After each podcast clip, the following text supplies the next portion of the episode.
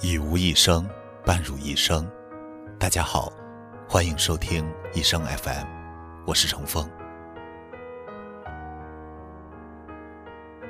人们往往把那种如痴如醉的入迷、疯狂的爱恋，看作是强烈爱情的表现，而实际上，这只是证明了这些男女在过去是多么的寂寞和愚蠢。来自弗洛姆，《爱的艺术》。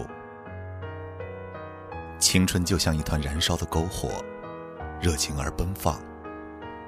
处于青春期的人们，往往对爱情毫无经验和准备，所以在青春时一旦动情，人们大都会陷得很深。于是，常听到有人在恋爱以后这样说：“从今往后，你就是我的全部。”我的全世界。这句话说的浪漫无比。作为恋人之间的情话，能让人感觉爱意满满，觉得此生足矣。作为情话，它确实无可厚非。但是，如果作为一种对待爱情或者生活的态度，细细品味下来，难道真的可以将一个人当成自己的全部？亦或，将爱情当成自己的全部吗？记得多年前认识一个女孩，如今甚至已经忘记她的名字和具体模样，却依旧记得她曾经的为爱痴狂。女孩长得很漂亮，从三线城市来到省城上学后不久，便爱上了一个男孩。可能因为男孩是省城的，风趣幽默。谈吐得体，气质卓然。也可能是男孩给女孩灌了什么迷魂汤。后来只过了半年，感觉女孩的整个世界就是那个男孩。每天和同学聊的是男孩，每天除了上课以外做的所有事儿，都是为男孩。之后，女孩也不顾所有同学异样的眼光，和男孩搬到一起住。每天照顾男孩的生活起居，那段日子，可能是女孩认为的一生中最美好的日子吧。后来，恋爱六个月纪念日，女孩在手术室度过，堕胎。她说那是不小心。在之后的半年里面，女孩再次堕胎，她依旧不怪男孩。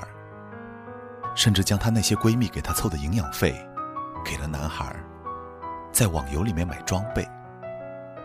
她甚至认定，她为男孩堕胎两次，能够为男孩做那么多，男孩必将一辈子对她好。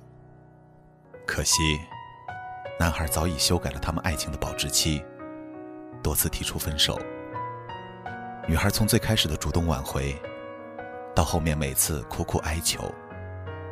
后面，开始走极端，一次次以死相逼。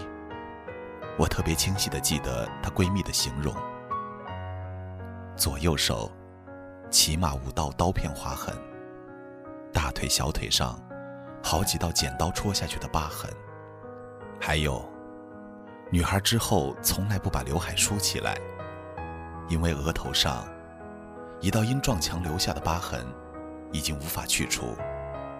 还有最后真正分开的那一次，女孩的几个闺蜜都受了伤，因为她们要制止女孩不顾一切的从楼上跳下去。